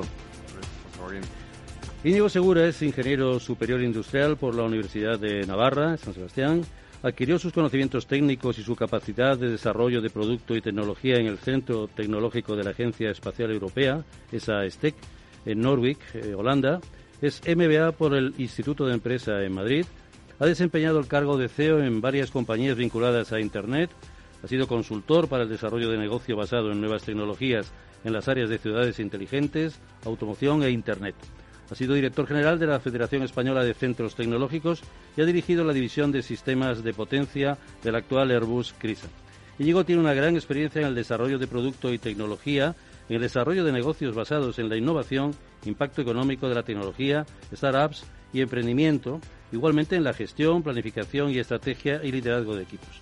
Como hemos dicho antes, ejerce el cargo de CEO en Cigor, que se constituye en 1998 como una compañía de tecnología dentro del sector de la electrónica de potencia. Eh, Cigor, eh, yo recuerdo Cigor que era una ópera, la primera ópera en euskera, es Venganza, ¿no? Es Sí. el, el- el- el Sí, nombre, ¿verdad? algo así. Al- algo así, ¿verdad? Yo es que eh, lo recuerdo de pequeño. Eso se remonta, José Joaquín, a los orígenes eh, Exacto, de es- Figor, pero ya ha pasado mucho tiempo desde entonces. Ah, bueno, bueno, muy bien. Bueno, eh, precisamente por el, el- el nombre que me pareció muy, muy curioso. Pero bueno, vamos a, a entrar en, en- en temas y es que, eh, eh, evidentemente, la, las- la energía es un tema fundamental. Se ha tratado en, muchos casos, pero el tema de la digitalización no lo hemos tratado y queríamos que nos dieran una, una luz al respecto. ¿no? Entonces, ¿cómo podríamos decir que, que- se encuentra de madurez las iniciativas digitales en, en industrias energéticas? ¿Cuál- Digamos que eh, la digitalización lleva bastantes años eh, implantada en, en procesos vinculados a la industria energética. De hecho, la digitalización ha, per- ha permitido optimizar muchos procesos y hacerlos más eficientes, eh, con decisiones cada vez más complejas, gracias a esa digitalización y la, la- la- proporción de datos eh, a través de la conectividad. Quizás el crecimiento de la capacidad de, computación también ha permitido precisamente manejar cada vez más datos ¿no? Eh, y, tomar decisiones más complejas y abordar retos de una manera más eficiente. Quizás ahora lo que nos encontramos es un proceso en donde aumenta la capacidad de acción, aumenta tremendamente la cantidad de información eh, y dan oportunidades para integrar mucho más eh, esos datos y centralizar decisiones que, que son más complejas, que son más difíciles.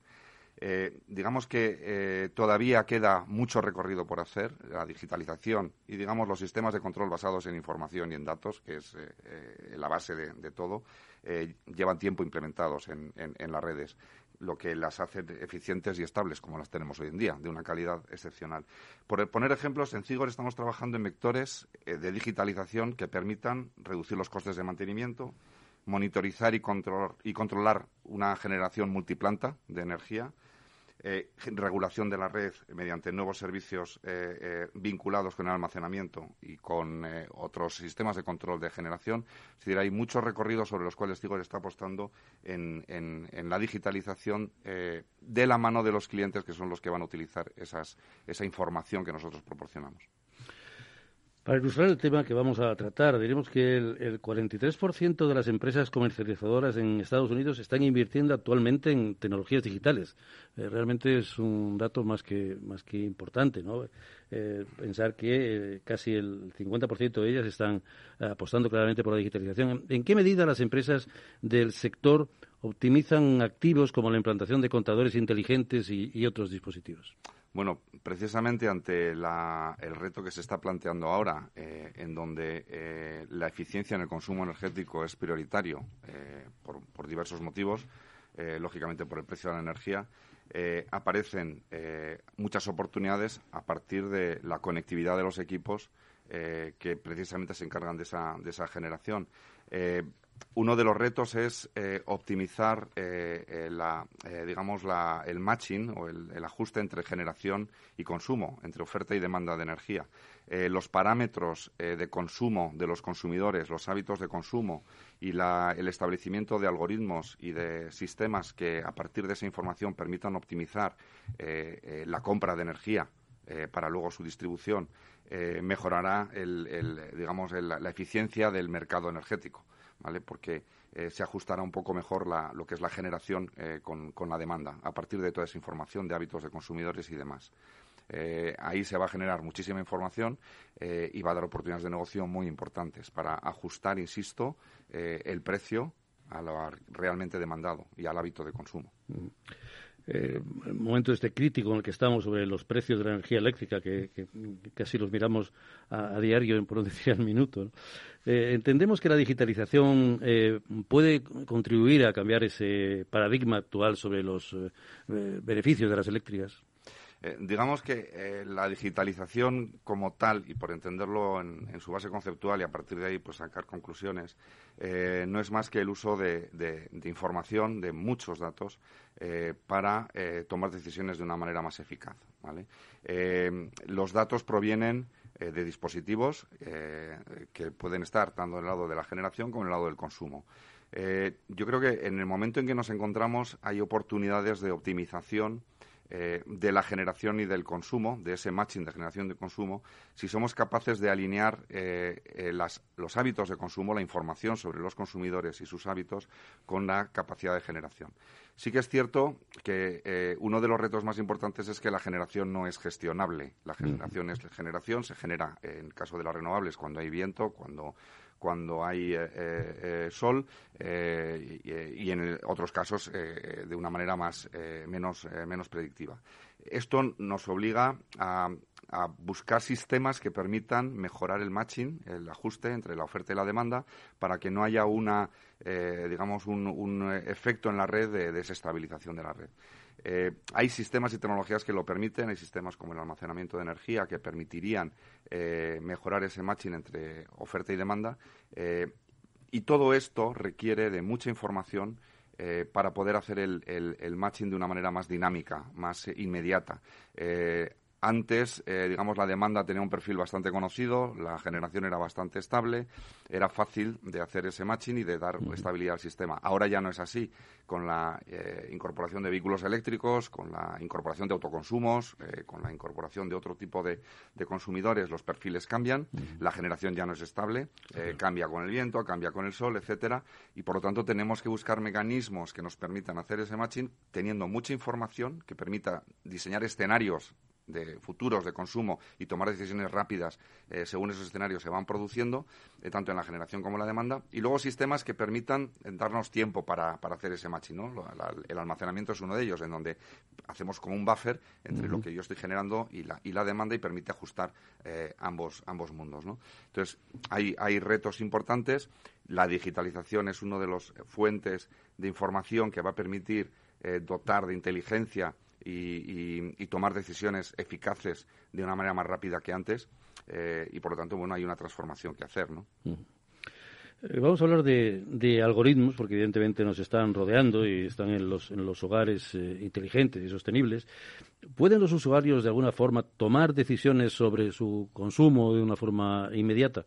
Instantánea por estos eh, usos de algoritmos. Sí, yo creo que lo, lo, más importante no es tanto que los usuarios puedan tomar decisiones sobre, sobre su consumo, sino que esas decisiones sobre, sobre su consumo sean capaces de, modificar sus hábitos. Es decir, el, cambiar eh, eh, el perfil de consumo eh, de un consumidor supone cambiar los hábitos de consumo de ese consumidor y, por lo tanto, consumir cuando antes no consumía y dejar de consumir cuando consumía.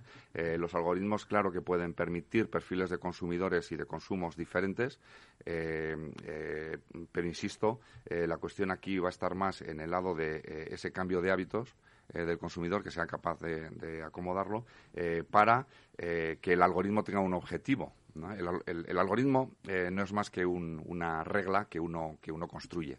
El algoritmo puede tener un objetivo de precio, puede tener un objetivo de disponibilidad de energía, puede tener diferentes objetivos, puede tener una mezcla de objetivos.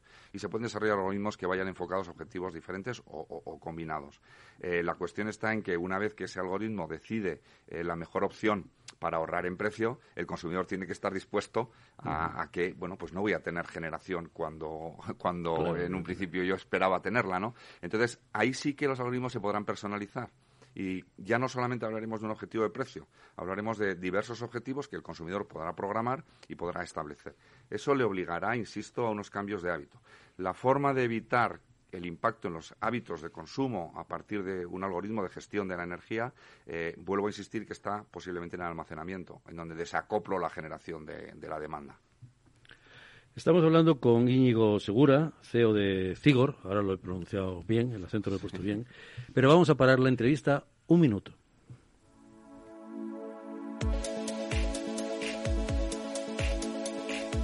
El minuto de Alot en Cibercotizante.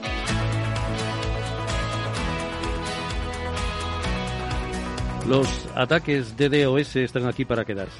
Se están haciendo más grandes, más frecuentes y sofisticados en su búsqueda para inundar la red y perturbar la disponibilidad del servicio. Alot DDoS Secure es la primera línea de defensa contra los ataques entrantes y salientes. Mitiga los ataques de DOS volumétricos y aísla a los hosts infectados antes de que ninguno de ellos pueda impactar. Aporta varias ventajas como evitar el desvío del tráfico a los centros de depuración y ahorra costes de infraestructura, consigue una protección bidireccional que corresponde en segundos en lugar de minutos, obtiene la automatización completa sin necesidad de supervisión, agrupa múltiples sensores para frustrar incluso los mayores ataques volumétricos, neutraliza los ataques de día cero, prioriza el tráfico crítico para mantener una alta calidad de experiencia durante los ataques, ofrece una completa investigación forense de los mismos. El 9 de febrero, Alot organiza un webinar sobre este tema. Estar atentos a las redes sociales de la compañía. Alot les ha ofrecido su minuto en Cibercotizante.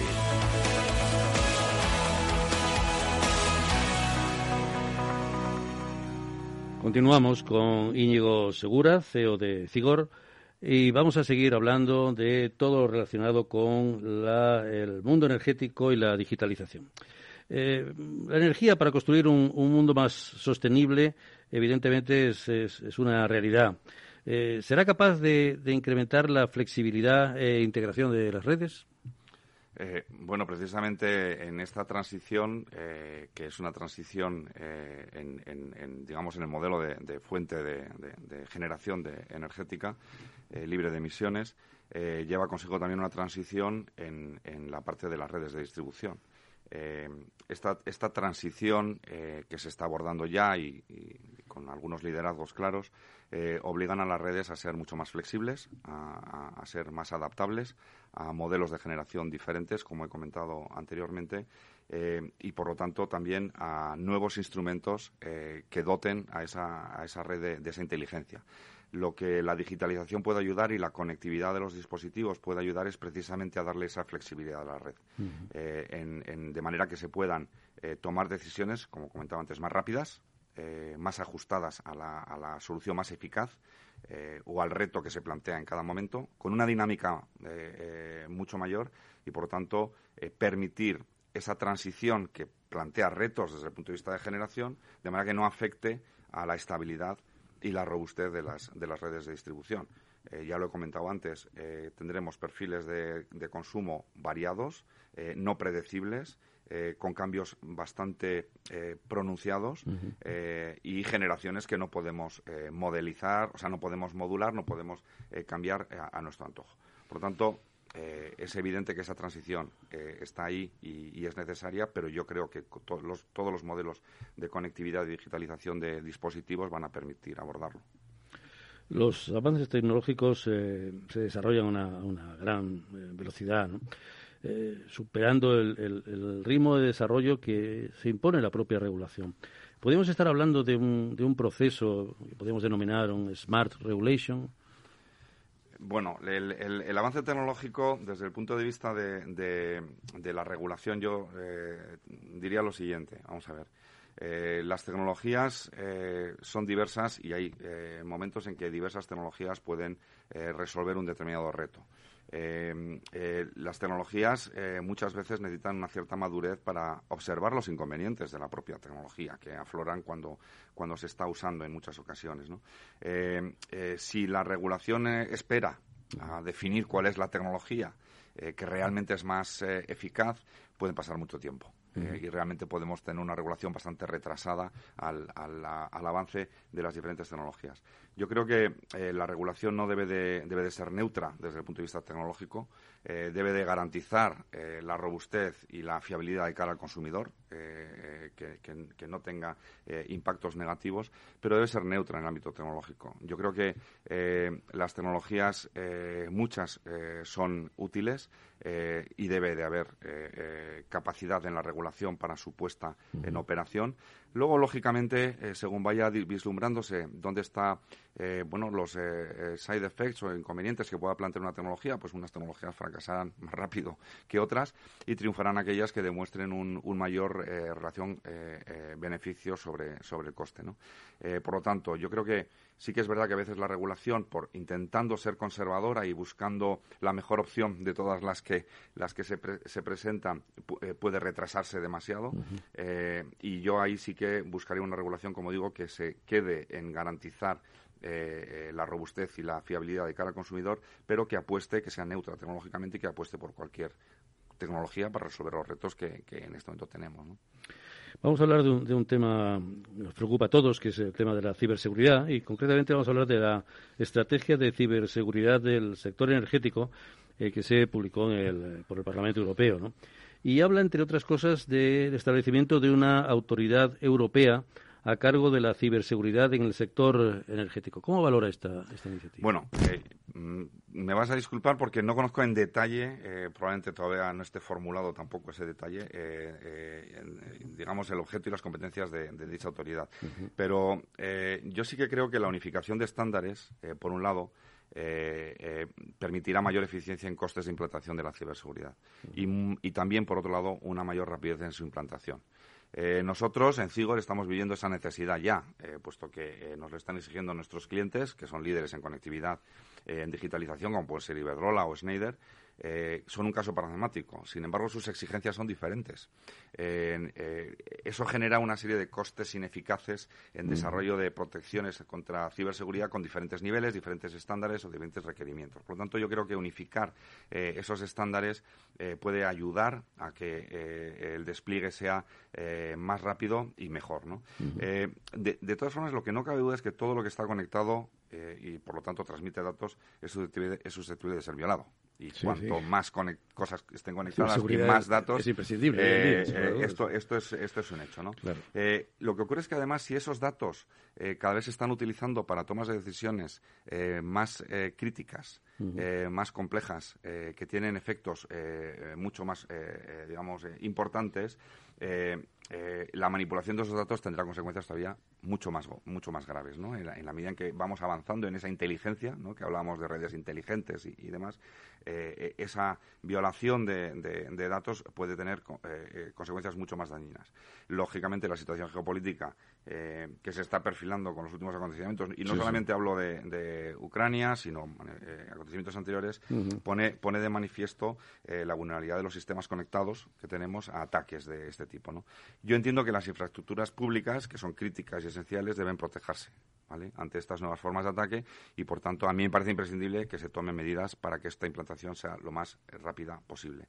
Nosotros en CIGO suministramos equipos para infraestructuras críticas uh -huh. eh, y, por tanto, la ciberseguridad es una prioridad dentro de, de, nuestros desarrollos y de, de nuestros clientes. Yo entiendo que la autoridad de la que se habla establecerá planes de implantación eh, de obligado cumplimiento, uh -huh. eh, sobre todo para el sector público e infraestructuras críticas. Sí, entiendo que va a ser más un reglamento que una directiva, probablemente. La, la única preocupación para mí en este sentido es, de nuevo, la neutralidad tecnológica. Claro. ¿vale? La adecuación de la situación de partida de cada uno de los mercados, ¿vale? Y que los costes de esa implantación eh, que dependerán un poco de la velocidad con la que queramos implantar uh -huh. todas estas medidas, eh, pues, pues estén, estén eh, bien eh, controlados. ¿no? Brevemente, porque tenemos ya poco tiempo, yo quería, como experto de, de, del sector, que me dijera cómo está el ecosistema de las eh, startups en, en España. ¿Qué visión tiene al respecto? Bueno, esa es otra pregunta que da para hablar durante da para muchísimo mucho, tiempo. Por eso, por eso he anunciado que tenemos que eh, hacerlo lo más breve Digamos posible. que no es el mejor sitio para, para, para montar una startup. Eh, eh, digamos que eh, las dificultades eh, son muchas. Eh, digamos que en mi propia experiencia, digamos, los mercados eh, deberían estar más abiertos. Eh, debería haber eh, una mayor eh, em, impulso desde el mercado, desde la regulación del mercado a estas startups, darles cabida. Eh, las startups sufren mucho al principio, pasan años muy complicados. Todas las puertas que se les cierran desde el punto de vista del propio mercado. Y aquí uh -huh. lanzo una, digamos, una, una frase que, el que quiera entenderla la entenderá. Eh, se les cierran muchas puertas y abrirse camino les resulta muy complicado. Hay, digamos, mmm, eh, digamos, personajes ya establecidos que, que, yeah. que, que impiden eh, en muchas ocasiones que éstas eh, eh, fructifiquen. que no haya intrusos, y, de alguna forma. De alguna manera hay, hay, ciertas prevenciones. A, yeah, a, a, y luego, además, hay mucho, y es cierto, mucho miedo al riesgo. ¿Eh?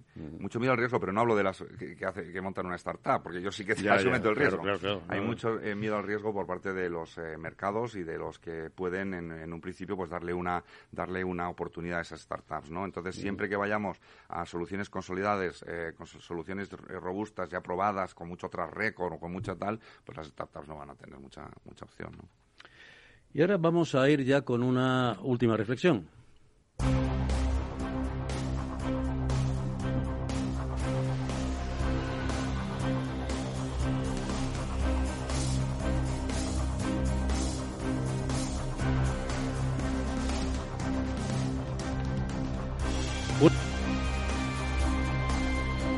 Ahora el apunte final.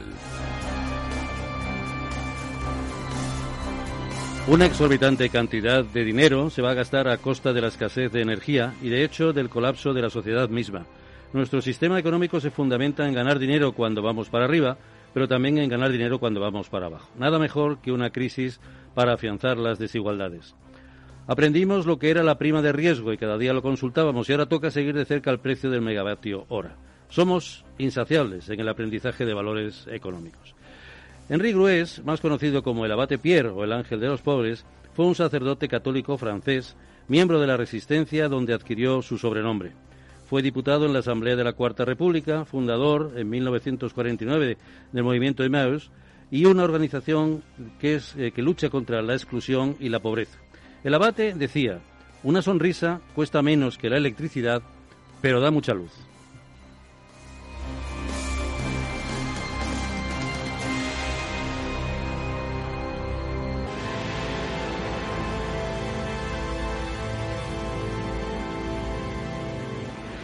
Gracias, Íñigo Segura, CEO de Cigor, por compartir estos minutos en Cibercopizante de Capital Radio.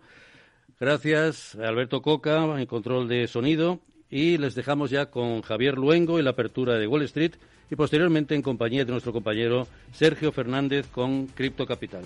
Saludos de quien les habla, José Joaquín Flechoso, y hasta un próximo martes en Cibercotizante.